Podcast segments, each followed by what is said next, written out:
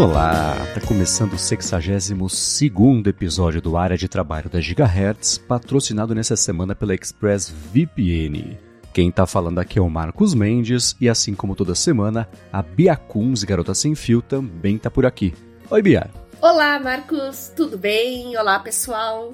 Tudo certo. Hoje temos um assunto sonolento para discutir, mas que vai ser muito bacana para todo mundo. Ah, é por isso que eu já fiz meu café aqui. Já tá É, também mesa. estou com o meu aqui. É. e por uma absoluta coincidência, essa Hum. semana eu me deparei com um produto, coloquei até na pauta sem descrever o que, que é. Tá aqui no mini assunto. pois é, eu fiquei intrigada. Getbia.com. O que vocês estão inventando aí?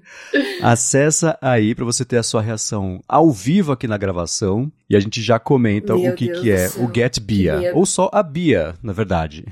Meu Deus! Agora vocês É. podem ter a Bia. E não é OnlyFans, não é nada do que vocês estão pensando, não. Ó, mas é quase, viu? Porque na descrição da página de compra tá lá, com Bia você vai ter uma noite ótima todas as noites. Olha Este é só. Uma espécie de. Pensa num dispositivo, um capacete de VR, só que sem a Hum. parte visual. Então não tem câmera, não tem nada, ele é uma, uma máscara, um capacete que se põe na frente dos olhos e tem neuro. Ele, o neurofeedback para um sono guiado. Ele tem música, ele tem luz, etc. E vai Hum. medindo as suas atividades cerebrais para com isso ir dando os estímulos certos para cada etapa do sono. Se Isso né, com isolamento totalmente de luzes Uhum. externas, etc. Para você poder dormir melhor. É a Bia Olha Smart só. Sleep Mask. E por apenas 379 Bidens, você pode ter a Bia dormindo com você. Olha que legal. tá vendo só? Eu vou deixar, claro, na descrição aqui do episódio. E eu já vou procurar os papers disso aqui, porque no momento eu tô numa semana que eu estou estudando neurofisiologia, então. Hum. E eu tô lendo um livro eu vou, que eu vou recomendar nesse episódio, evidentemente, né? Depois eu falo pra vocês qual que é o livro, eu dou mais detalhes, até porque eu tô na metade ainda. Mas eu já Uhum. recomendo, é um livro fantástico. Não é aquele livro, livro do meme, não, que tem a mulher dormindo no metrô, assim, a capa do livro é como dormir, né? Não é nada disso. É dizem que é o melhor livro do mundo, né? Mas é, mas é quase isso. Mas é quase isso. É interessante como a gente quase não se preocupa muito com qualidade do sono. A gente só se preocupa com quantidade, né? Você vê se dormiu o tempo necessário. E a gente já falou isso tantas e tantas vezes aqui no podcast, mas hoje a gente vai se, se aprofundar um pouquinho nesse assunto. E eu vou me aprofundar um pouco na Bia também. Eu vou procurar os artigos e o material científico desse dispositivo que eu achei bem legal. Boa. O link vai estar na descrição do episódio. A gente brincou aqui, foi, né, meio irônico, mas é um dispositivo interessante. Nas fotos eu fico curioso para saber como é que é o conforto dele com você dormindo de lado, que eles dizem que não é um problema, né? Na foto Uhum. principal é a pessoa dormindo de barriga para cima, o que para pessoas que roncam, por exemplo, não é exatamente uma boa ideia, porque atrapalha ainda mais. Mas ainda assim, eu vou deixar na descrição, fica aí um dispositivo interessante, ou quem estiver muito afim de experimentar e tiver com 380 dólares e queimando no bolso, comprem, experimentem, digam pra gente o que vocês acharam, que a gente traz aqui nos próximos episódios. É, e aparentemente não tem no Brasil aqui ainda, então vai ter umas taxinhas em cima se você resolver importar, né? É, exato. Vai ficar mas bem fica salgado. de curiosidade. Isso aí. É isso mesmo, mas fica de curiosidade. Eu vou começar com os follow-ups aqui em relação às últimas semanas. A gente comentou sobre escrever no papel, escrever no tablet, né, diferentes métodos de fazer anotações. E Murilo Calegari falou que, independente de onde você escreva, escrever é relaxante demais. Ele falou que comprou um Uhum. iPad 11 Pro, mais o Apple Pencil e mais a película Paperlike, e percebeu que nada se compara ao trabalho de lapidação de escrever no papel. Ele falou que a diferença do digital para o papel está no comprometimento, porque sabendo que a margem de erro é Boa. menor, o compromisso consigo mesmo é outro, exige mais cuidado. E escolher, por exemplo, o seu material de notas é tipo de roupa, só que você é a própria pessoa fazendo ali, é o próprio alfaiate, né?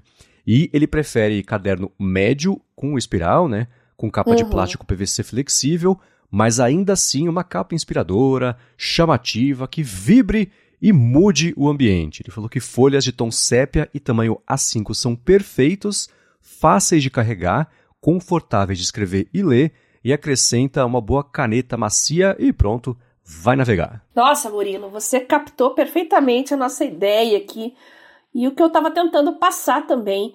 Estava até conversando com o Marcos aqui um pouquinho antes da gente começar a gravar, porque eu sou muito acelerada, é, eu não paro quieta. Vocês que acompanham o podcast sabem que eu sou assim, né? E eu tento encontrar maneiras, às vezes, de dar uma freada, né? E eu gosto muito de caneta tinteiro e tô procurando usar mais caneta tinteiro porque ela me obriga a escrever numa determinada velocidade. Então, se você tem aquele pensamento acelerado, como eu, assim, às vezes parece que a mão não acompanha, por mais garranchosa que seja a sua letra, colocar uma caneta tinteiro, escrever devagar, você fica mais analítico, você fica mais sintético também, você tende a ser menos prolixo, que é outra tendência que eu tenho. Então é ótimo. Caneta, papel ou caneta, tablet, escrever à mão, escrita, escrita cursiva, é, mais cuidadosa, como você falou, Murilo, é perfeito e você pegou aí a nossa ideia perfeitamente. Muito obrigado a Murilo. Lembrando que todo mundo pode mandar para a gente feedbacks no gigahertz.fm feedback, tem link na descrição aqui do episódio. E uma coisa curiosa é que nessa semana, né, junto do feedback que chegou do Murilo. Na verdade, foi semana passada, acumulou para essa semana. A gente teve um episódio super bacana com o Guilherme Ramos na semana passada, falando sobre segurança, privacidade. Tem feedback também, follow-up a respeito disso.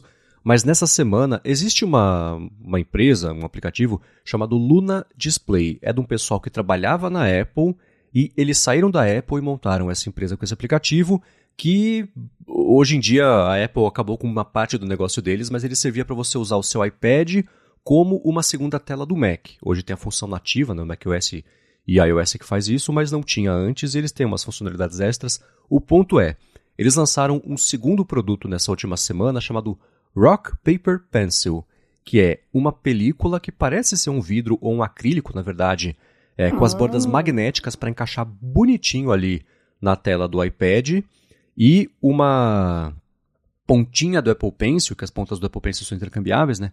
Uma pontinha específica do Apple Pencil que dá ali a sensação de atrito certa nessa película também que tem um, uma granularidade ali para te dar a impressão de que você está escrevendo ou desenhando, rabiscando também no papel. E não é cara lá fora, né? Aquela coisa. Custa 32 dólares, então 32 dinheiros para uma coisa assim, vindo a película, vindo a pontinha também. É interessante. E eu vou deixar na descrição também aqui. O kit vem com duas pontinhas de Apple Pencil, né?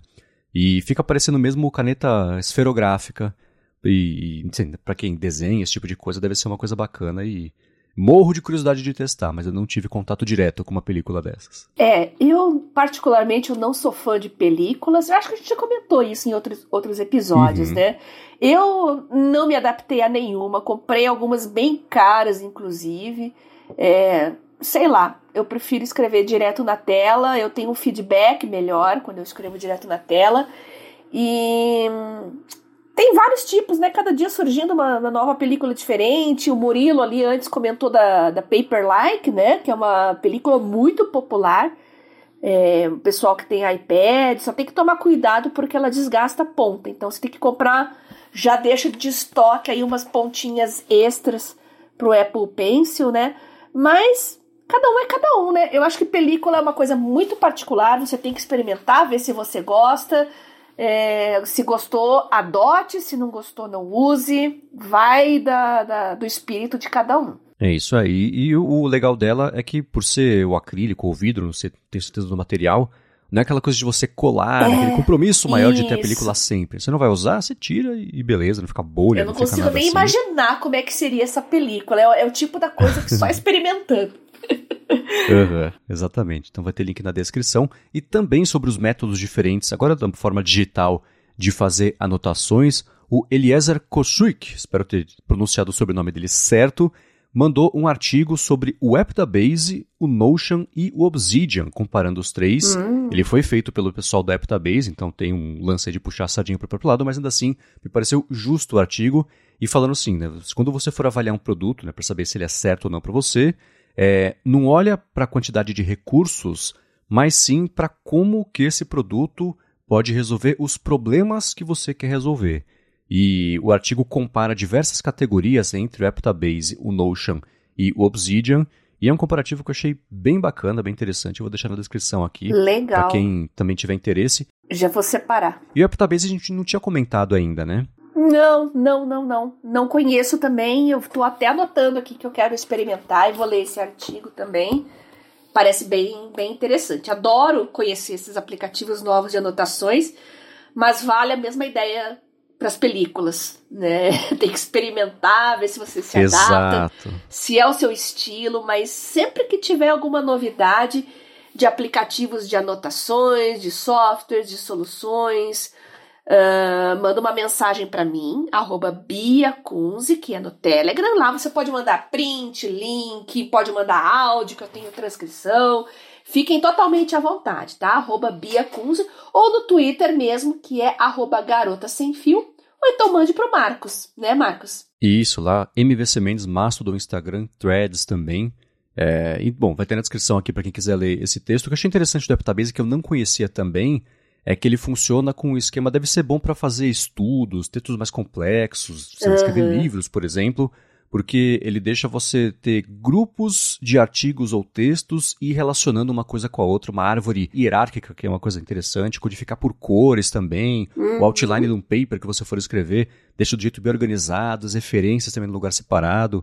Então ele parece é... ser bem poderoso para esse tipo de coisa e tenho certeza que vai ser bem bacana para as pessoas. Isso que eu ia falar, pessoal que está fazendo mestrado, doutorado, e olha, e tem aquela tá naquela fase da pesquisa ainda, sabe que você está coletando, aprendendo, juntando informações, selecionando, deve ser uma solução bem interessante para quem tem esse tipo de uso. Eu vou dar uma olhadinha e vou trazer o feedback no futuro para vocês, tá? Boa! E seguindo com os follow-ups da participação do Rambo na semana passada, falando sobre segurança privacidade, se você não escutou, volte e escute, ficou bem bacana, aprendi bastante com esse episódio com o Guilherme Rambo. E o Mariano Silva falou que o Rambo mencionou um podcast que o Mariano também acompanha, e o Rambo não comentou o nome, mas é o The Privacy, Security and OSINT Show. Ele deixou o link na descrição, quer dizer, ele mandou o link, eu vou deixar na descrição, e ele é apresentado pelo Michael Bazel, que é ex-funcionário do FBI e que trabalhou também como consultor técnico da série Mr. Robot. Olha que bacana. Uhum, legal, legal. Bom saber. Vou dar uma olhadinha nesse podcast também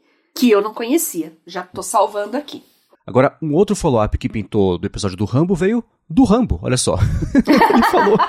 Follow-up dele mesmo.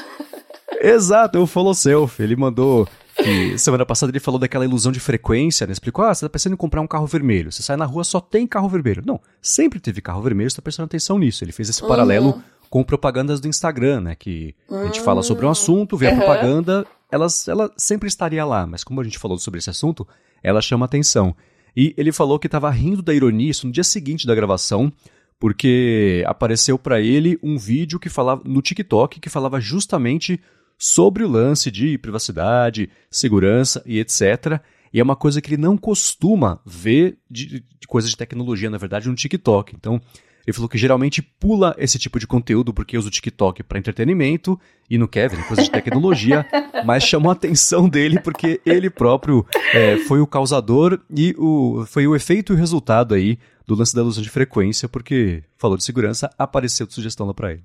Olha só o Rambo TikTokeiro. Agora a gente já sabe. Então o TikTok é pro Rambo aquilo que a, os memes de gatinho, os perfis de memes de gatinho são pra Bia no Twitter. Mais ou menos isso, é. Por isso que eu uso as listas para separar. É. Interessante ler, ter o TikTok só pra lazer, assim. Eu acho que isso é, é, cada vez mais interessante como ferramenta de produtividade você não misturar tudo numa conta só, né? No caso do Twitter, uhum. eu tenho uma conta só, mas eu gosto muito das listas. E tem dias que eu vou ver coisas mais sérias, tem dias que eu vou ver meus amigos, tem dias que eu vou ver cientistas e desenvolvedores, pessoas assim importantes que eu gosto de acompanhar, o que, que tem postado, o que, que tem produzido.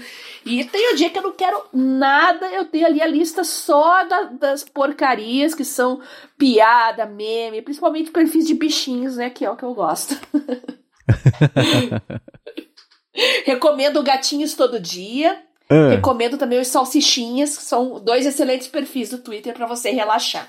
Boa, é claro que vai ter link na descrição para quem quiser também acompanhar Isso aí, e sem contratempo eu coloco um de lontras que eu acho que sempre aparece para mim, eu acho super bonitinho também. Então vai ter na descrição aqui. Com isso eu aprendi que lontras dormem de mãos dadas porque a gente não levar. Eu achei a coisa mais incrível. Ah, meu Deus. Barriga pra cima e mãozinhas dadas.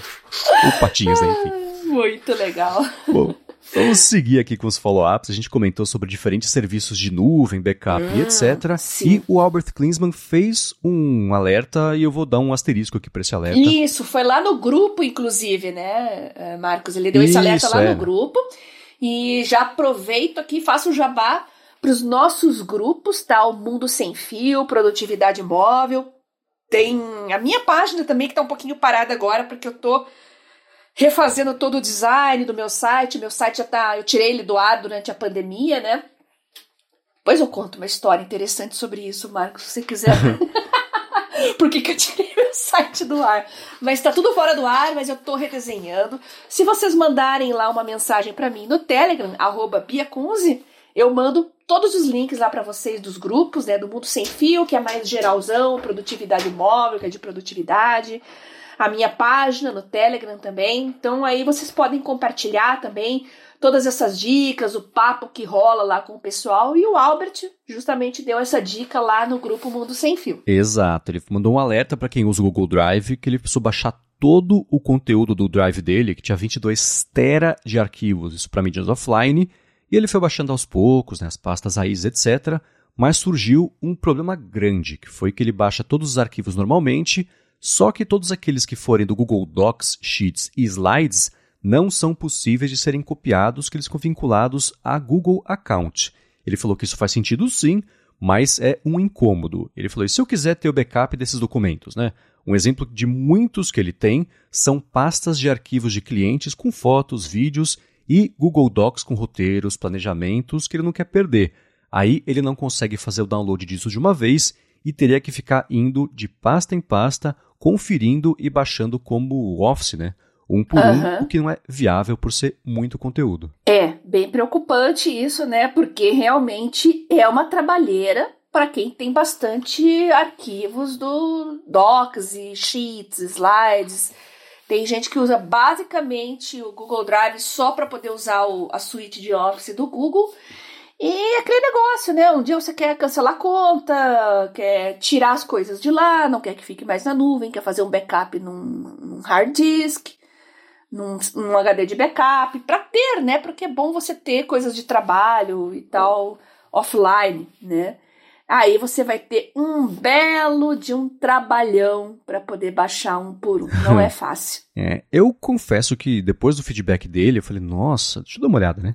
Aí, entrando lá no meu Google Drive, é, Uhum. tem na esquerda as abas Home, My Drive, Computers, e aí tanto em Home, em, em Home ele apareceu é, os arquivos do Google Docs, do Sheets, etc., pela ordem pela qual eu modifiquei eles por último, é, e eu toquei ali, cliquei né, no, no- no primeiro da lista, aí segurei Shift, no último da lista, ele selecionou tudo, eu pus para baixar, ele zipou tudo e baixou. Isso na, na aba Home. Indo para a aba Drive, na esquerda em cima, quando você abre a aba, tem lá o tipo, tem Documents, Spreadsheets, Presentations, etc. E aí a mesma coisa, eu procurei doc, eh, Documents, por exemplo, ele me listou só os arquivos do Google Drive, ele por data de criação, mas dá para organizar por outros parâmetros também. Selecionei tudo também, pus para baixar, ele também zipou e baixou, então eu não consegui reproduzir essa limitação que o Albert mandou pra gente, mas fica talvez uma dica aí pra ele, ou se ele quiser, manda pra gente um feedback falando, cara, não era isso, é por aqui que eu tentei e aqui que não dá, porque é uma limitação mesmo que, Uhum. na experiência dele, é uma coisa importantíssima e é, É. pensando do ponto de vista de produto, não deveria faltar uma coisa dessa. Ah, e importante, baixando os documentos, ele já baixa com as extensões .doc, ponto, né, .xls lá para quem quiser abrir um numbers no Excel, um numbers não, né, o, o spreadsheets lá no Excel. Então, sei lá, aqui na minha experiência funcionou. Então eu fico curioso para saber onde que eu errei acertando e que, que eu não encontrei essa limitação que ele mandou. É. Bom, fica a dica aí para quem quiser conferir, pode mandar um feedback também pra gente, tá bom? É isso aí. Agora, Bia, o Fabiano Castelo mandou pra gente uma mensagem que, na verdade, foi pra você sobre Uhum. o Kindle, que você tá afim de comprar um Kindle, talvez atualizar aí os que você tem, que são da Idade da Pedra, e ele falou que comprou um Kindle Oasis e não conseguiu entender por que, que ele custa tão mais caro. Ele falou que devolveu, inclusive, comprou um Paperwhite Signature e o Paperwhite é mesmo o melhor aí uhum. quando o assunto é custo-benefício. Ele falou que uhum. sabe que você, né, Bia, gosta de caneta, etc. O Kindle Oasis tem esse suporte à escrita com caneta, mas o que ele entrega de experiência, na opinião ali do Fabiano, na experiência, na verdade, do Fabiano, não justificou o preço. É, bom saber também, né? Eu. A gente falou do Oasis aqui no, no episódio sobre e-readers, né? E eu realmente eu não tenho intenção de ter um Kindle com caneta, né? Eu quero simplesmente substituir os meus dinossauros aqui, nada mais que isso. Provavelmente eu vou pegar o mais básico mesmo, melhor custo-benefício. E caso eu migre para um sistema de e-ink com caneta, ah, vocês sabem que eu tenho uma quedinha pelo Remarkable, né? Eu vou querer principalmente para anotar artigos científicos, só que eu vou esperar aparecer uma versão com cor, porque é o que faz sentido para minha área, né? Eu tenho muitas lâminas histológicas, tem esquemas moleculares e não dá para usar é, um dispositivo preto e branco para esse tipo de conteúdo. Tô no aguardo. Por enquanto, tô só esperando virar o mês aí para comprar.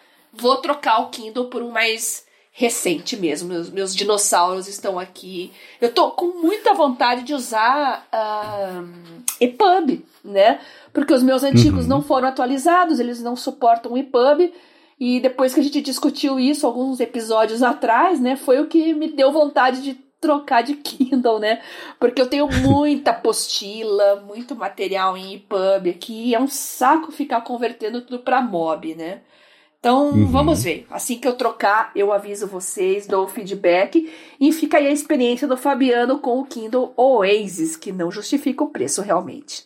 Não, e obrigado, Fabiano. Lembrando, quem também tiver feedback, gigahertz.fm barra feedback. Vamos aqui para o assunto principal, filha mignon do Opa! episódio de hoje.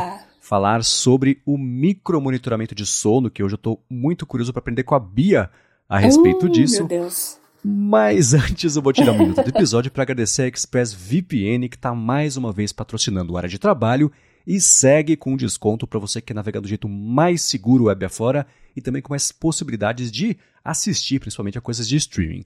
A segurança é aquela coisa. Se você se conecta aos Wi-Fi de shopping, de hotel, de aeroporto, de avião, esse Wi-Fi geralmente é de graça, exceto do avião que é caro, mas ainda assim os seus dados são parte aí do preço porque o pessoal fica, né, quem está oferecendo o serviço gratuito, ou não no caso do avião, fica de olho nos sites que você acessa, vai coletando esses dados, aplicativos, conteúdos, por quanto tempo cada coisa, e pega isso e vende para institutos de pesquisa para depois a gente ver relatório tal, mostra que o site X caiu 20% de um ano para cá. Como é que eles sabem disso? Com esses dados coletados e essas internets grátis, geralmente são uma dessas fontes, mas com ExpressVPN isso não acontece. Mesmo quem está oferecendo a conexão não consegue saber o que você está fazendo com ela, porque tudo passa a ser criptografado e a ExpressVPN armazena esses dados em memória RAM. Então, eles próprios perdem esses dados assim que eles reiniciam nossos servidores, por exemplo. Uma coisa que a gente comentou aqui na semana passada. Outra coisa bacana é a seguinte: se você se conectar, escolher lá os coisa de 100 países que eles oferecem para rotear sua conexão e acessar os serviços de streaming, você vai ver o catálogo desses países e não o catálogo do Brasil, e são catálogos diferentes. Nem tudo que está lá fora está disponível aqui, nem tudo que tem aqui está disponível lá fora. Então, se você viajou, por exemplo, está nos Estados Unidos, não consegue ver uma série que só tem aqui no Brasil, abre a ExpressVPN, se conecta pelo Brasil, acessa o streaming e pronto. Isso vai estar tá lá para música também, tem diferentes catálogos e direitos, etc., para exibição, streaming de música. E uma parte bacana é a seguinte: não tem queda significativa na velocidade, ping, ping um pouquinho, né, porque vai mais longe, mas ainda assim a sua experiência, você consegue ver num 4K na Netflix, por exemplo, numa boa, mesmo roteando a sua conexão. Agora, a parte mais bacana é a seguinte, acessando o endereço expressvpn.com adtrabalho, você tem, primeiro, 30 dias para experimentar a ExpressVPN e ver como é fácil não só usar, mas configurar no seu telefone, no seu tablet, computador, na TV, dependendo do modelo, no roteador da sua casa, para tudo já passar a ser criptografado aí mais seguro. E aí sim, para assinar o plano anual, são três meses a mais de graça, só porque você acessou por meio do link expressvpn.com/adtrabalho. Então, Vai lá, conhece, experimenta. Eu uso, eu confio. expressvpn.com/adtrabalho. Muito obrigado, ExpressVPN, pelo patrocínio de mais esse episódio aqui do podcast e pelo apoio a toda Gigahertz. E outra coisa que muda bastante quando você usa VPN é a qualidade dos anúncios. Então, se você assina algum serviço gratuito suportado por anúncios, olha, de repente mudar o país muda um pouco a qualidade dos anúncios e você vai ver umas coisas diferentes também. Muito obrigada ao pessoal da ExpressVPN por acreditar no nosso trabalho e patrocinar o podcast. Muito obrigado. E vamos lá, Bia. Faz umas semanas você falou que estava com uma ideia que eu achei super interessante para a gente abordar aqui, que é aquela coisa, a gente fala sobre acompanhar o sono. Já tivemos, por exemplo, aqui o Pillow como patrocinador, já faz bastante tempo aqui. Há bastante tempo eles patrocinam a gente. Não estão patrocinando esse episódio, mas ainda assim, acho que vai ser inevitável falar dele aqui. Uhum. Tá, você usa aplicativos, coleta esses dados, uh, gera relatórios, mas e agora, né? O que você faz com isso? Então chegou a hora de descobrir como fazer esse micro monitoramento do sono para entender o que está acontecendo e dormir melhor, que eu acho que todo mundo pode se aproveitar e, e, e, gostar dessa ideia, né? Bom, antes da gente falar de micro monitoramento, é importante a gente entender melhor por que, que a gente dorme, como a gente dorme, o que, que acontece enquanto a gente dorme e por que, que é importante a gente dormir bem. Muito mais do que horas de sono, qualidade de sono. Então, já de cara, eu vou recomendar para vocês aqui um artigo e um livro, que eu já mandei aí para você os links, Marcos. Tô vendo uh, agora. O livro é fantástico, é do Matthew Walker, Por que nós dormimos? Do, por que nós dormimos? Tem em português também, tá na Amazon, pode baixar para ler no Kindle. É um livro fantástico, vai mudar totalmente a sua percepção sobre sono. Eu tô mais ou menos na metade ainda, mas já tô recomendando a leitura. Eu tô na parte que ele fala de sonhos, que é realmente muito interessante. Mas uh, é, veja, a gente vê quantos mitos a gente encontra no dia a dia é, sobre sono, né? É importante a gente fazer um retrospecto, um feedback, entender melhor os nossos hábitos. Você sabe que a gente nem sempre teve o hábito de dormir oito horas por noite, Marcos? Talvez ah. o nosso DNA, a nossa construção não seja para a gente dormir oito horas de sono por dia. Por isso que tem pessoas que se acham mais diurnas, tem outras que se acham mais noturnas. E se você tem origem né, étnica europeia, é bem provável que você prefira trabalhar mais à noite. Às vezes pode ter alguns episódios de insônia, porque por muitos séculos uh, os europeus uh, faziam uso do sono duplo, do sono dividido. Tá? Um artigo bem interessante da BBC aí que eu gostaria muito que vocês lessem, que é Dois Turnos de Sono, a forma esquecida como nossos antepassados dormiam. Então tinha ali um horário, dormia algumas horinhas, acordava, ia fazer outras coisas e os, o segundo sono vinha bem depois. Então a gente fazia dois turnos de sono por noite e pro estilo de vida da época funcionava muito bem. Tinha coisas que as pessoas queriam fazer somente à noite, é, com mais calma. E hoje em dia muita gente faz isso também. Desenvolvedores, escritores, é, muita gente se sente mais produtiva à noite por causa do silêncio, uh, da luz mais aconchegante, né? Então uh, é interessante você pensar que às vezes não é legal você ir contra a sua natureza, contra a sua construção, que você pode ser mais produtivo e render melhor fazendo dois turnos de sono. Por que não? Imagina só você chegar 8 horas da noite em casa, jantar, tomar um banho e dormir às 9. Aí lá pelas duas, três da manhã você acorda, trabalha um pouquinho e quando tá raiando o dia vem aquele soninho é, de, de dia raiando e você dorme uma parte da manhã e faz dois turnos de sono. Uma época que eu estava estudando para vestibular, eu fiz isso e funcionou bem, mas é, eu não quis adotar isso como estilo de vida para mim, porque eu sou muito produtiva na parte da manhã. Eu funciono muito bem, eu sou daquela que acorda feliz, que dá bom dia para todo mundo. As coisas mais importantes do dia eu faço já logo de manhã. Por isso que eu gosto de gravar o podcast também na parte da manhã, parece que as ideias fluem melhor. Quando eu gravava à noite, eu já estava exausta, parece que tinha que fazer o cérebro pegar no tranco. Então, cada um é cada um. Então, eu acabo preferindo dormir um pouco mais cedo para acordar bem cedo e aproveitar mais essa minha produtividade matutina. Você é mais noturno ou mais diurno, Marcos? Eu sou, desde criança, bem mais noturno. Isso, hum. assim, antes de eu aprender a falar ou andar, meus pais diziam já que a hora que ia anoitecendo, minha energia ia começando a aumentar, e até hoje é assim. Eu, quando estudei eu estudei no período da tarde na escola, de manhã num, um pedaço da escola na faculdade também, à noite no fim da faculdade. E à tarde e à noite eu rendia bem mais do que de manhã. E até hoje eu prefiro deixar as coisas que envolvem mais cérebro mais pra frente do dia do que de manhã. É porque Olha de manhã eu, eu, eu, nunca funcionou, assim. Eu demoro para esquentar e pegar no tranco, sabe? sou meio ao contrário nesse sentido. É. Uma coisa que ainda não está funcionando para mim e funciona para muita gente é fazer atividade física de manhã. Parece que uh, tem gente que, que, acorda, vai malhar, toma um banho e aí começa a trabalhar. Eu, comigo isso não funciona. Eu preciso tomar meu café e preciso fazer uma atividade mental. E atividade física para mim funciona muito bem mais na hora do almoço. Eu acho que é mais por uma questão psicológica, sensação de dever cumprido. As coisas mais importantes do dia estão prontas, então eu não sinto que fazendo exercício físico, indo para academia, eu não estou, entre aspas, perdendo tempo. Então eu me concentro mais nos exercícios, nas execuções. É engraçado isso, né? E tem gente que faz mais no fim da tarde. Olha, no fim da tarde eu realmente não tenho condições de nada. Eu só quero tomar um banho. eu deixo para comer tomar um banho, relaxar, pegar um livro, fazer uma atividade mais calma, entrar nas redes sociais, assim, não, tem que ser no final do dia, porque senão eu fico completamente esgotada na parte da uhum. noite.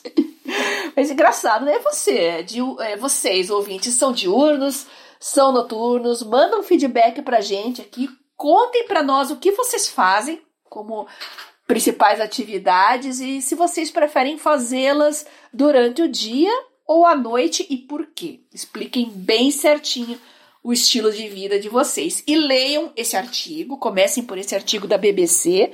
Vejam só que interessante essa história dos dois turnos de sono e leiam o livro do Matthew Walker para vocês entenderem melhor como é que o corpo funciona aí talvez vocês consigam entender melhor o seu estilo, o seu próprio corpo e o que, que vai funcionar melhor para vocês. E aí entra o micro monitoramento que você me perguntou. Mas uhum. eu adoraria que tivesse um software para isso. Acho que no futuro talvez eu faça. Mas no momento, sabe aquele meu diário, aquele journal que eu tô fazendo, que eu comentei no episódio do journal? Sim. Então, uma das funções dele é monitorar o meu sono, fazer o micro monitoramento de sono. E eu faço isso uma vez por semana, ou no sábado ou no domingo, né, o dia da minha manutenção semanal. então eu gosto de acompanhar, uh, eu pego ali o aplicativo, né, do eu uso a Mi Band 4, né, como pulseira, e eu não me preocupo muito com precisão, sabe? Tem gente que gosta de dados bem precisos. Eu não me, não me preocupo muito com isso, porque mesmo um dispositivo simples, ele funciona na base dos padrões. Então eu presto muito mais atenção nas coisas que saem do padrão. Uhum. Então, ainda que ele não monitore é, todas as etapas de sono, sono leve, sono profundo, para mim já é suficiente saber é, que eu dormi mais tarde, peguei no sono mais tarde do que o habitual, que é o que impacta muito no meu sono dormir, não pegar no sono tão cedo, então isso impacta na qualidade do sono. E também é, o horário do despertar, se eu despertei com ou sem o despertador, aqui a pulseira tem um sistema inteligente, né? Eu às vezes acordo, às vezes não, tem acontecido com muita frequência, uh, como hoje, né? De eu acordar antes do despertador. Então a pulseira detecta que eu acordei antes do despertador troca, é, tocar e ela mesma já, já se ajusta, né? Uh, não vai dar aquele, aquele alarme de repente, né, para você acordar subitamente. Se você estiver dormindo ainda, mas ainda estiver se mexendo, ele vai te acordando de uma forma mais, uh, mais leve, mais suave, porque é horrível, né? Você tá num sono pesado ali, de repente vem aquele despertador, né, acordando Sim. a casa inteira, você fica ali uns uns 15 minutos meio bêbado ainda, tentando levantar, tentando entender o que, que aconteceu. É, então, o micromonitoramento é muito importante para mim, isso eu já faço há algum tempo. E no journal, né, esse journal semanal que eu faço, fica mais fácil para eu para eu retroceder nas páginas, voltar, ver como é que foi mês passado, como é que foi semana passada, acompanhar minha evolução. E eu implementei coisas na minha vida que ajudaram demais a melhorar a qualidade do, do sono. Eu acho que a mais importante delas foi não usar blackout. Olha, a gente ah. adora a cortina blackout. A Eu, minha, inclusive. É, a minha, ela é branca, ela é de tipo um tecido. Primeiro que tem que ser a prova de gatos, né? Porque persiana é, é, é problemático para quem tem gato. Então a minha é do tipo cortina romana, que eles chamam, eu acho, que é um rolinho, né? Que você desce e sobe. Mas ela não tem as, as paletas de uma persiana normal. Então ela é branca, é semi-transparente então, ela dá uma privacidade boa, só que sem bloquear a luz solar. Então, o quarto nunca está totalmente escuro. É, isso é importante porque o dia vai clareando naturalmente e o meu organismo começa a despertar aos poucos conforme a luz vai aparecendo. Então, o quarto não fica com aquele solzão na tua cara, mas também não fica totalmente escuro de forma que eu saiba como que tá a luz do lado de fora. E olha, é, você se guiar pela luz natural, para mim é a melhor coisa que tem e melhorou demais a qualidade do meu sono. Olha que curioso. Eu, quando É. era criança, morava com os meus pais, né? O quarto não tinha cortina. Quando eu me mudei e passei a morar sozinho, por falta de hábito de não ter cortina, eu também não tive cortina. E aí, só quando eu comecei a sair com a Larissa, ela falou: Cara, você não quer pôr uma cortina aqui pra ficar mais escuro por mais tempo? Eu falei: ah, Vamos tentar, né? E eu coloquei, então são, foram 30 e poucos anos sem cortina, alguns com cortina, e foi blackout. E hoje que a gente mora aqui nesse apartamento que a gente tá aqui também é com blackout. Eu prefiro, eu não senti uma diferença entre ir Uhum. acordando com a luz do sol, aquela coisa mais natural mesmo, isso e vir me despertando, e o blackout. Eu acho que na hora de dormir, o prazer de estar tudo absolutamente breu, escuro, invisível, eu acho que compensa talvez essa esse jeito talvez não natural, não sei, de acordar. Tudo bem que mesmo com blackout entra um pouquinho de luz de manhã, você abre o olho, acorda no meio da noite, né? Você abre o olho, você sabe se tá, vai amanhecer, se não vai ainda, como é que tá. Mas não tem isso.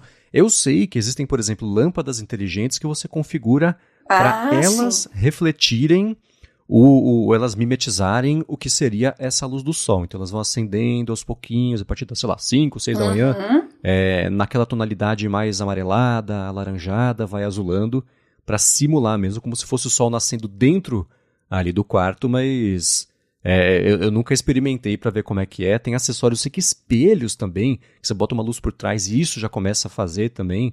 É, aquela própria, a Bia, que a gente falou no comecinho, dormir com a Bia, tem ali é, na parte de dentro é, um- uma das camadas também é, é uma camada de luz que também vai mimetizando ali a luz do sol, também com aquele amarelinho, aquele alaranjado para a pessoa ir acordando. Então, cientificamente, é uma coisa que eu sempre escuto que faz muito bem mesmo, apesar Uhum. de que a minha experiência com blackout pode ser por ser relativa novidade, considerando há quantos anos estou vivo, pode ser, mas eu tenho preferido o blackout para dormir, mesmo que eu acorde e ainda esteja um breu.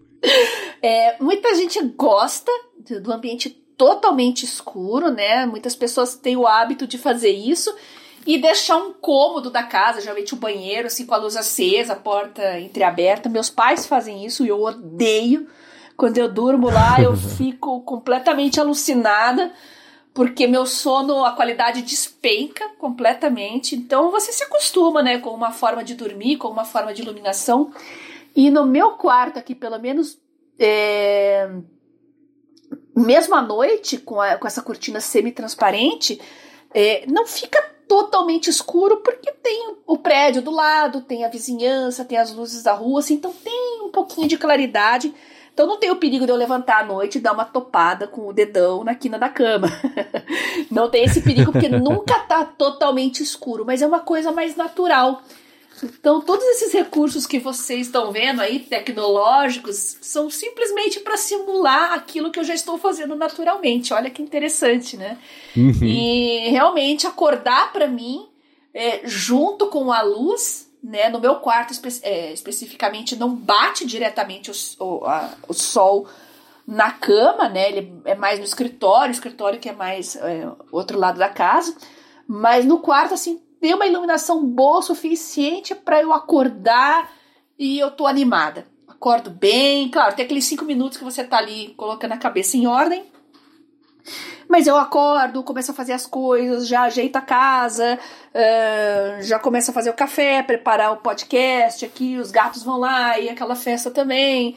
Então as manhãs para mim são bem animadas, bem produtivas e esse tipo de iluminação me faz muito, muito bem.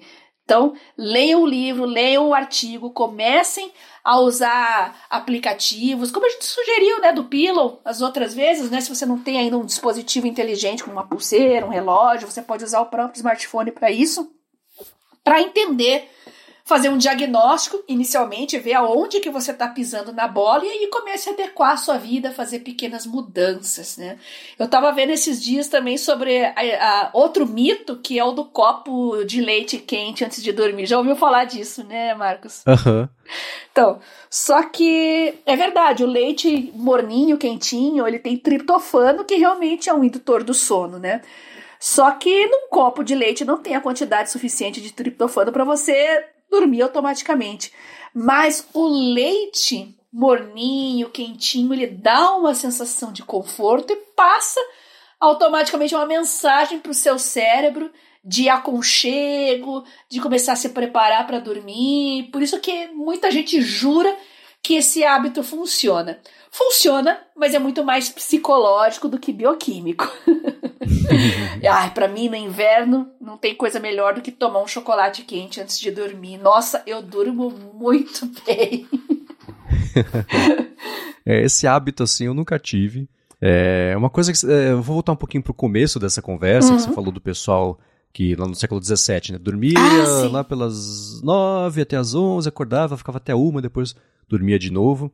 E uhum. eu lembro, a gente, da primeira vez que a gente falou é, sobre o sono aqui, do jeito menos aprofundado dessa parte de microdirecionamento, vou encontrar o episódio e deixar aqui na descrição, a gente comentou que existiam, por exemplo, ah, sempre tem texto, ah, Leonardo da Vinci fazia 15 sessões de meia hora por dia dormindo, distribuídas ao longo do dia, a cada não sei quantas horas. Cristiano Ronaldo faz seis sessões de 40 minutos de sono distribuídas também ao longo do dia essas coisas. Existe um pouco de aura, que nem o negócio do, dos cadernos das pessoas criativas e geniais, né? Existe um pouco de aura nisso aí.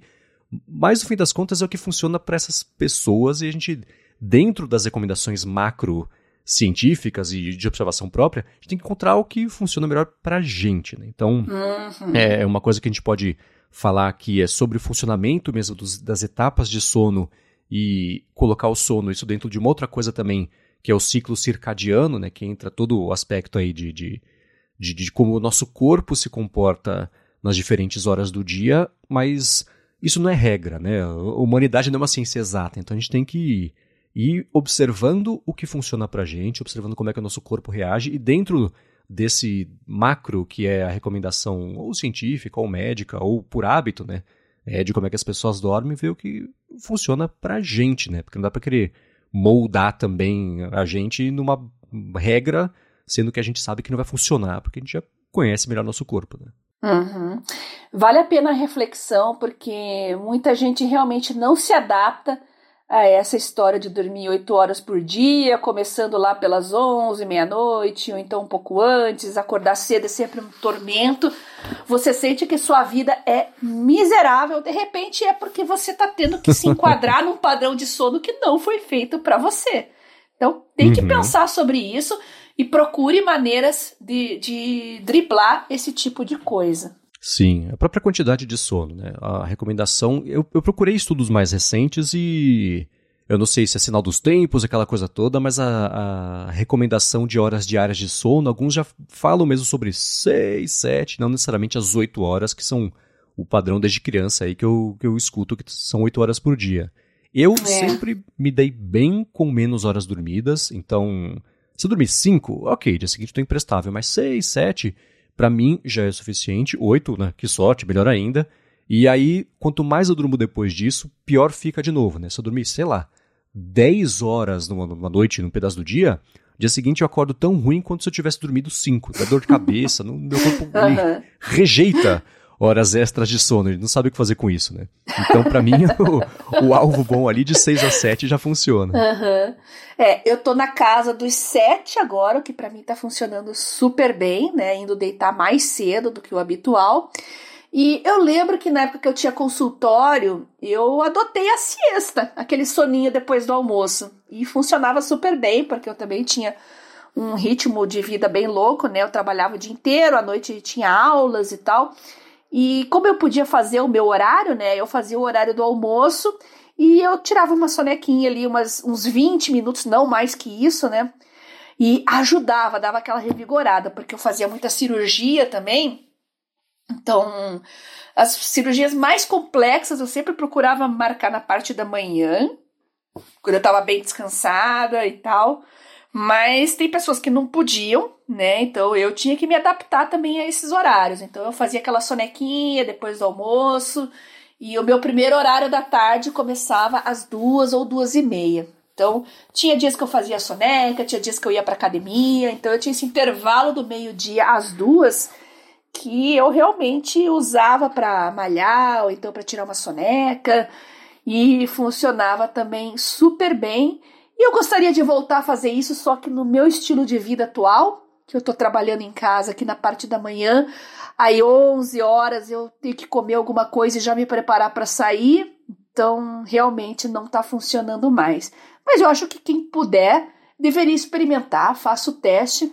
Inclusive, alguns gurus de produtividade recomendam o coffee nap, né? Que é você tomar uma xícara de café, tirar uma sonequinha e dar o tempo aí da cafeína começar a agir no seu corpo e em 15 minutos você tá descansado e pronto para continuar. Era o que eu fazia, né? Eu almoçava, depois tomava aquele cafezinho, tirava a sonequinha e partia para a próxima cirurgia e funcionava super bem. Agora, cada um é cada um, né? É o que a gente está falando aqui. Experimentem. Quem quiser experimentar essa siesta, né? Já que os espanhóis, latinos gostam bastante disso, né? Uh, de repente não é a sua praia também. Então experimente se você se dá bem ou se você faz isso. Manda um feedback aqui para mim e para o Marcos que a gente vai comentar nos próximos episódios. Boa. Eu não consigo tirar sonecas porque eu sempre demoro muito para adormecer. Não sei se clinicamente isso configura insônia. Eu vi que alguns estudos falam se você leva mais de meia hora para dormir, depois falar acabou o dia, deita, desliga tudo, deitou na cama, mais de meia hora para dormir, já configura um estágio de né, um nível de insônia. Uhum. Eu sempre levei meia hora, uma hora, duas, três. Né? A, cuca, a cuca nunca desliga. Então, é, é, é, curioso porque com a Larissa também. E eu acho que o pessoal de saúde desenvolve essa habilidade sobrenatural é. de dormir em qualquer uhum. lugar, a qualquer momento, plantão. porque é a hora que dá. Né? Se eu Exato. fiz muito plantão na vida, então eu pensava assim, puxa, eu tenho duas horas agora até o próximo atendimento. Então, Exatamente. sei lá, você faz milagre. E acho que o hábito de acordar muito cedo é, e dormir muito tarde, você também desenvolve essa capacidade de, ao longo do dia, tirar umas micro sonecas, o famoso dormir em pé.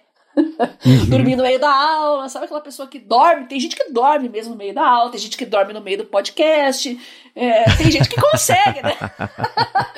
tem gente que consegue, tem gente que não consegue de jeito nenhum. é, sim. Mas você tem razão, o pessoal da saúde é assim mesmo. Sim, a Larissa por muitos anos fez plantão de cirurgia em emergência, né? Então era aquela coisa na madrugada, você dorme o tempo que dá e ela levou isso pra vida. Então é curioso, assim. Eu brinco que ela consegue dormir entre o tempo que leva entre ela começar a deitar enquanto sai a cabeça no travesseiro, ela já dormiu. É uma coisa sobrenatural. É. E aí eu fico, vira pra lá, vira pra cá, vira pra lá.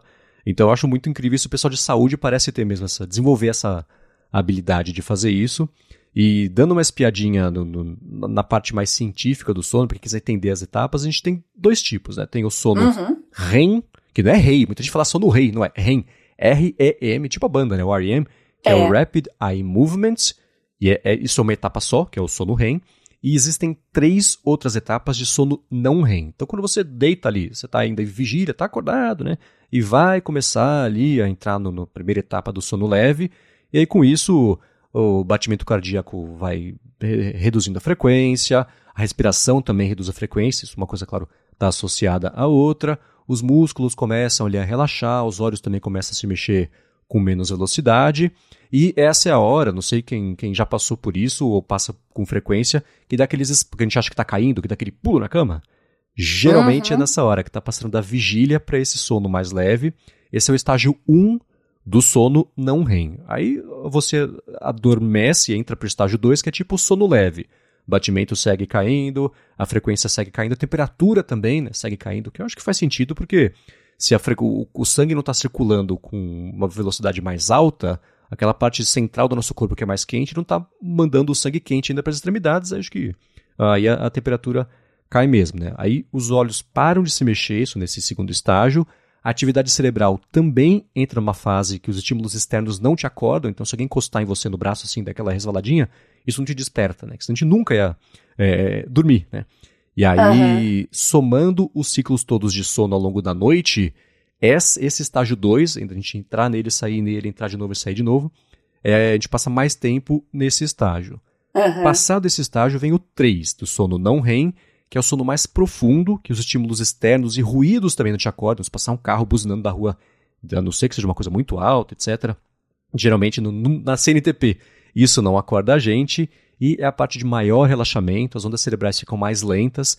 Eu vou inclusive deixar aqui na descrição do episódio uma imagem que mostra as diferentes atividades de ondas, de ondas cerebrais ao longo aí dessas etapas e é super curioso, porque a frequência, né, cada vez que ela, o, o pico e o vale das ondas cerebrais. Quanto maior for, mais profundo for o sono, essas ondas vão caindo, exceto no sono REM, que é essa quarta etapa, que é onde geralmente onde a gente sonha, e a atividade cerebral ela é super parecida com a atividade cerebral de quando a gente está acordado. Só que os nossos uhum. músculos ficam bloqueados ali para não reagir aos estímulos do sono. É o contrário, né? Do acordado para dormindo e dormindo para acordado, senão a gente ia sair andando, correndo, né? Ou mexer braços e pernas enquanto dorme. Então, o corpo trava isso no, no sono REM, é quando geralmente acontecem os sonhos, apesar de o sonho poder acontecer em diferentes etapas. E o curioso é que, assim, cada uma dessas etapas duram, tem durações que variam, né, de 10 a 20, de 1 a 2, de 20 a 40 uhum. minutos, mas no geral, passar pela 1, 2, 3 e a 4, que seria o sono REM, levam aí meia hora. Aí reinicia o ciclo no começo do sono, a gente vai no estágio 1 para o 2 para o 3, volta para o 1, não tem sono REM, isso acontece depois no uhum. segundo, terceiro ciclo de sono. Mas é, eu vou deixar na descrição também para quiser ler mais a fundo essas etapas, mas geralmente esse é o, o, caminho, né? Então a cada uma hora e meia a gente passa por todas essas etapas e volta a ficar no sono mais leve, que é quando é a melhor hora da gente acordar. Né? Então, por exemplo, a gente falou do pillow que vai acompanhando as fases de sono, se você quiser acordar às 8 da manhã, por exemplo, ele fica de olho de 15 para as 8 até as 8 para ver se você volta ou está no sono leve. Tá no sono leve, que faz parte do ciclo natural das etapas do sono, aí ele te acorda é quando o que você falou, né, Bia? Você acorda com uma disposição maior, né? não acorda aquele sono profundo, vem das profundezas da existência, que você não sabe nem quem você é, nem onde você está, nem o que você precisa fazer da sua vida, né? Então uhum. as etapas são essas, pra gente entender melhor aí como é que Exato. isso funciona. E uma parte que eu quero aprender muito com você, é que no estágio 3 é é, é, especial, o estágio 3 do sono não REM, que é o sono mais profundo, mas ainda assim não é o REM, é onde acontece a liberação maior dos, da, da questão hormonal, né, dessa isso. etapa. Isso, até queria fazer um comentário interessante sobre Sim. isso. Essa parte hormonal é muito importante. É, a gente tem alguns picos à noite na produção do GH, que é o hormônio do crescimento. Você já ouviu falar que o fisiculturista vai dormir cedo, Marcos? Já ouvi falar. é por causa disso, né? Para quem tá fazendo uma atividade física que quer ganhar massa muscular, ou mesmo emagrecimento, né? Trocar gordura por músculo, enfim, que você quer ganhar massa muscular, é, a gente tem vários, alguns picos de GH né, durante o nosso ciclo né, diário, mas é, tem um deles, é, tem um que é durante o dia que é importante a gente estar tá dormindo para ele, para você ter esse pico é difícil dormir durante o dia, né? Mas tem um que acontece por. Eu não lembro agora se é o 9 ou 10 da noite e outro que é no meio da madrugada. Muita gente ainda tá acordado 9, 10 horas da noite. Então, a pessoa que deitar mais cedo vai pegar os dois picos de GH durante o dia, que é esse da madrugada e esse no início da noite. Eu tenho os gráficos quando eu estudei endócrino, eu vou te mandar para você dar uma olhadinha e você compartilha com Boa. o pessoal aqui. Mas é importante, você que está fazendo também uma atividade física, está querendo uh, ganhar massa muscular, pegar esses dois picos noturnos de GH vai sim fazer um impacto muito grande aí no, no, no seu desempenho. Boa, e é, isso entra um pouquinho talvez no papo do ciclo circadiano, que é aí são as 24 horas e, diferentes horários do dia que o corpo reage de diferentes formas. Isso. Isso, claro, levando em conta o que eu acabei de falar, né? Cada corpo é diferente, tem uma outra coisa aí, mas isso que eu vou deixar na descrição, e eu olhei, todos são meio parecidos. Fala que às 9 da noite começa a produção da melatonina, Aí, às nove da manhã, é o pico de cortisol. Então, uhum. uma coisa é para ajudar ali no sono, a outra é para você, né? Depois do pico de cortisol, uma hora depois, vem a maior, o período que você está mais alerta. Por exemplo, uhum. aí vem a uhum. maior coordenação, eficiência na, na, na cardíaca e muscular, uhum. etc. Aí a pressão do sangue come, passa pelo pico, começa a reduzir. Então, isso tudo, é. Você entendendo os ciclos do sono, como é que isso encaixa no ciclo circadiano, talvez seja um jeito aí mais científico de dentro do, desses parâmetros, a pessoa olhar para dentro e entender como é que ela funciona e com isso começar uhum. a tirar mais uhum. proveito, né? E ainda nessa parte do micromonitoramento, é importante eu registrar a hora que eu fui dormir, a hora que eu peguei no sono. No caso, é o meu dispositivo que faz isso, a pulseira. Porque eu costumo cruzar também com os meus episódios de psoríase, dermatite atópica, ou seja, os meus picos inflamatórios. É, eu cruzando esses micro, microdados, eu já percebi que tem relação também com o meu ciclo menstrual e eu percebi que os meus picos de progesterona têm uma relação maior com os meus picos de cortisol Olha. e ação inflamatória. Então, TPM não é lenda. No meu caso, uns 10 dias antes eu tenho os picos, começo a ter os picos de de progesterona, então eu já começo a mudar a medicação, é, evito certos alimentos mais inflamatórios também. Isso funcionou muito bem para mim, eu tive ótimos resultados. Né? Então, conciliar sono, ciclo menstrual, uh, ingestão de água e alimentação, né? os horários também das vitaminas, eu faço suplementação de várias vitaminas. Então eu cruzo todas essas informações e começo a observar padrões. Isso é uma coisa muito individual de cada um. Não tem um software que faça isso.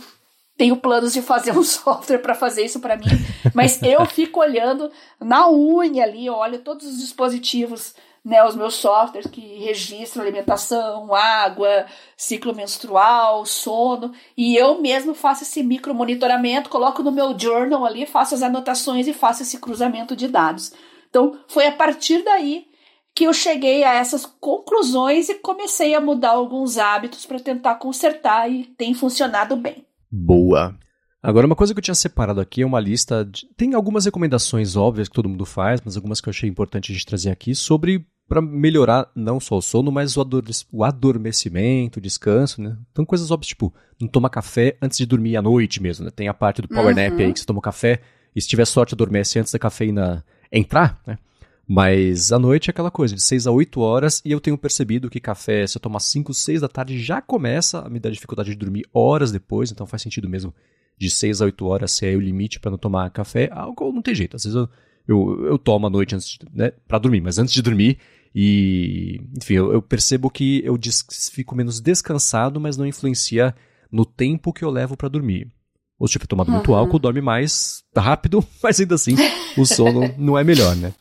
E uma coisa também que eu, que eu sempre vi e agora fez um pouco mais de sentido é o lance de você reduzir a temperatura do quarto, né? Porque uhum. se você naturalmente, a, a, sua temperatura já reduz quando você vai começar a adormecer, se você reduz a temperatura do quarto, ajuda nessa indução e, e aumenta a possibilidade de você dormir um pouco mais rápido e as coisas óbvias, tipo, não ficar no telefone, deitou, não deixa o telefone perto, né? Assim, você puder deixar na cabeceira da cama lá do outro lado do quarto, eu garanto que você vai dormir mais rápido porque não fica aquele processinho, né, aquela tentação de pegar o telefone só para dar mais uma scrollada na timeline, de, nossa, lembrei, preciso fazer isso é. aqui. Não, relaxa, amanhã você vai lembrar de novo. É. Dorme, descansa. Então, não deixar o telefone ao alcance ali, ou ficar usando muito, né? Na cama uhum. antes de dormir. Não, cama é pra deitar e dormir. Se você deitar na cama e começar a mexer no telefone, aquela coisa toda, você se condiciona a não investir todo o seu esforço naquele momento para dormir. Naquele momento, não. Naquele lugar, né? naquele cenário para dormir, que é o objetivo. Né? Então, eu, por exemplo, uhum apesar de demorar para dormir, eu não tenho o costume de, ah, puxa, acabou, vamos, vamos pra cama ficar lendo e conversando. A gente faz isso na sala, na hora que vai pra cama, para dormir, porque não fica ali condicionando a cabeça a pensar que depois que vai deitar, ainda tem mais X tempo ali de existência que não seja para dormir. Uhum. É, é, essa, essa parte das telas é muito importante porque isso já está confirmado cientificamente que o excesso de luz, né, proveniente de LCD, TV celular, etc., é, de fato prolonga o seu tempo de vigília. Né? O termo médico para o período que a gente está acordado é vigília. Então a gente alterna vigília com sono. E realmente os eletrônicos prolongam esse tempo de vigília e acabam prejudicando uh, o sono. Então, se você tem problemas com isso, é melhor nem levar o celular para o quarto, esconde. Se for o caso, leva o Kindle para fazer uma leitura, se leitura ajuda você a relaxar. Então, faça uso disso, ou com Kindle, ou com um livro de papel, realmente. Né? Cafeína que é um estimulante. Eu, depois das 5 da tarde, eu não tomo mais café, porque eu acabo preferindo tomar chás, né? Só cuidado com chá, tem chá que tem cafeína também. É. Então, então tem que saber escolher bem o chá. E eu gosto muito de café, não só pela cafeína, eu gosto pelo gosto mesmo. Eu gosto do, da bebida café. Mas eu tenho aquela consciência, assim, que são do, duas xícaras por dia no máximo. Não tomo mais que isso. A minha da manhã é sagrada. E algumas, às vezes, eu tomo no meio da tarde. Se eu vou sair, eu tomo logo depois do almoço, aquele cafezinho depois do almoço sagrado, né? Pra dar aquele, espan aquele espantado na preguiça. Então, defina também os horários que você vai consumir cafeína, se você gosta bastante disso, né? Ajuda o teu corpo a, a, se moldar melhor aos seus hábitos, né? Dá o estimulante na hora certa e tira na hora certa também. Isso aí, é, eu tenho a mesma coisa, café é a hora que eu acordo e ou depois, logo depois do almoço, pra, né, eliminar aquele. Aí sim, dá o soninho, né, pós-almoço, mas ainda assim, uhum. soneca não funciona. Ou então, se é, eu for fazer, for pra academia mais no meio da tarde, eu tomo antes de ir pra academia para já chegar lá também com esse pump aí e já começar a fazer as coisas se não fosse Mas geralmente né, depois das quatro, cinco da tarde, aí café eu já corto também para não ter é, tipo muita gente se pergunta, né? Por que, eu tenho aquele sono depois do almoço? Bom, basicamente maior, um dos maiores consumidores de glicose do seu corpo é o cérebro. Só que depois que você almoça, principalmente se for aquele almoço caprichado, né? Feijoada. Quem vai gastar muita energia é o seu sistema digestivo. Então tem um deslocamento aí de de consumo energético para o seu sistema digestivo, aí o, o cérebro começa a dar aquelas aquela aquela bambeada, né? Você percebe uma sonolência e tal. Então, se você tem uma vida bem corrida, bem puxada, com muitas atividades, é bom evitar massa, por exemplo. Uma coisa que eu segunda a sexta-feira assim, eu não almoço massa né? Macarrão, nhoque, que mais? Qualquer tipo de massa, porque realmente é uma coisa que me rouba muita energia. Não tem esse problema com carnes, então eu fico mais com carne, verdura, legume. Eu fico super bem, fisicamente falando, ao longo de todo o dia, quando eu faço esse almoço mais proteico e com verduras e legumes, do que com carboidrato muito pesado. Então, farinha. Uhum no almoço eu evito ao máximo, porque eu vou ficar sonolenta na parte da tarde, é, é horrível. E não tem café que segure. comer, comer aquela macarronada na hora do almoço, vocês sabem qual que é o efeito. Né? Receita né? pro desastre no resto do dia. Agora, uma, a, a, carne, apesar de ter a gordura e tal, é uma coisa que o nosso próprio organismo controla. Porque hum, tem um certo limite, a gente tem um certo limite de ingestão de, de gordura saturada que o teu corpo mesmo fala, pronto, agora já deu. Então, parece que você come menos quando você dá mais prioridade para para parte proteica no almoço. Então, você acaba comendo menos, come melhor e não tem esses episódios de, de sonolência na parte da tarde. Boa, e uma última coisa que eu vou trazer aqui que eu achei uma ótima de que eu vou testar quando acontecer é o seguinte, né? Acontece com você, Bia, você dormiu, beleza, aí você acorda no meio da noite e tá totalmente desperta, que parece que já se passaram oito horas e você poderia existir, uhum. trabalhar, etc. E demora para voltar a dormir. Já rolou? tem, é sempre no período pré-menstrual. Eu não tenho TPMs, assim, eu nunca tive de oscilação de humor, assim, eu geralmente sou bem estável com relação a a isso, mas eu percebo alterações de nível inflamatório e, e demoro mais para pegar no sono também, porque eu acho que os níveis de estresse aumentam, o cortisol tá fazendo aquele efeito ali, então quando chega esse período assim, eu já começo a me cuidar mais. São os dias que eu tomo chocolate quente antes de dormir, porque ajuda. é, uma coisa que eu vi é a seguinte: se você dormiu, a hora que você acordou e não consegue mais dormir, sai da cama. É, e é, é. a recomendação. Ai. É, parece contraproducente, parece né, contraditório, mas sai da cama, vai ler alguma coisa, 20 minutinhos, meia hora, volta pra cama, você vai adormecer mais rápido do que se você ficar na cama. E aí a receita para o desastre é aí sim, né? Você acordou, ah, putz, não vou conseguir dormir. Mexer no celular, né? Na cama. Não. Sai, é. vai fazer outra coisa, vai, vai dar um soninho, você volta. E isso acelera essa volta a dormir. Quando você acorda no meio da noite e não consegue voltar a dormir. É uma coisa que acontece comigo, não diria frequente, mas também é nunca, né? Tá entre uma coisa e outra, é raro.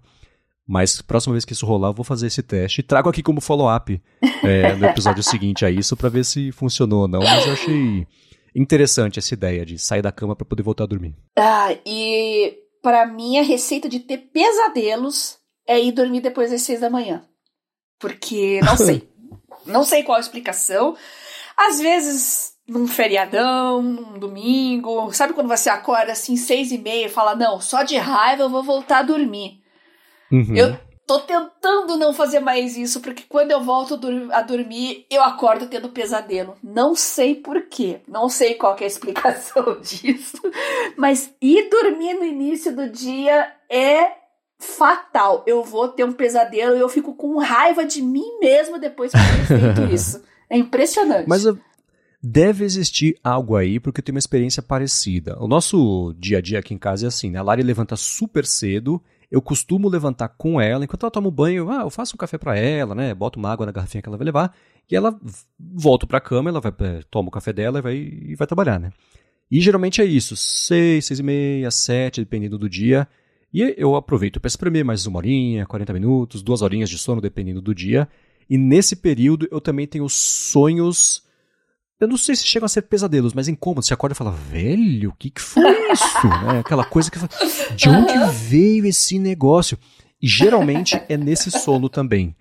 Se eu dormir a noite curioso. inteira e acordar às 8 da manhã, beleza, eu raramente Normal. lembro dos sonhos. Mas é. se eu dormir até às 6 e depois das 6 e 15, 6 e 20 até às 8, nesse período é loucura também. Então deve existir algum motivo para isso que você disse. Vamos pesquisar. Eu achava que era uma coisa só minha. É, Não. E vocês, ouvintes, também tem esse, esse pesa, pesadelos e dormem mal nesse sono da manhã? Contem pra gente aqui, porque. Ai, feriado, feriadão. É melhor acordar e fazer alguma coisa já na parte da manhã, porque inventar de dormir aquele vou dormir de raiva, só de raiva, só porque eu posso, não dá certo e eu me arrependo. Se vocês passam por isso também, mandem um feedback pra gente, que eu vou adorar pesquisar depois os motivos para esse tipo de, de acontecimento. Muito bem, se você quiser encontrar os links do que a gente comentou ao longo do episódio, vai em gigahertz.fm barra adtrabalho barra 62 ou dá mais piada nas notas aqui do episódio. Quero, como sempre, agradecer a ExpressVPN pelo patrocínio do Hora de Trabalho, a vocês que deixam avaliações, que recomendam o podcast para os amigos e para as amigas também, e claro, a você, Bia, por nos ajudar a entender o que está acontecendo com a gente quando a gente dorme. Eu que agradeço você, Marcos, por me convidar a participar desse projeto incrível. Nossos ouvintes que estão sempre mandando dicas super legais, pautas, feedbacks, sugestões e, claro, os nossos patrocinadores que viabilizam esse projeto. Eu já passei os contatos aqui, mas vou repetir rapidinho.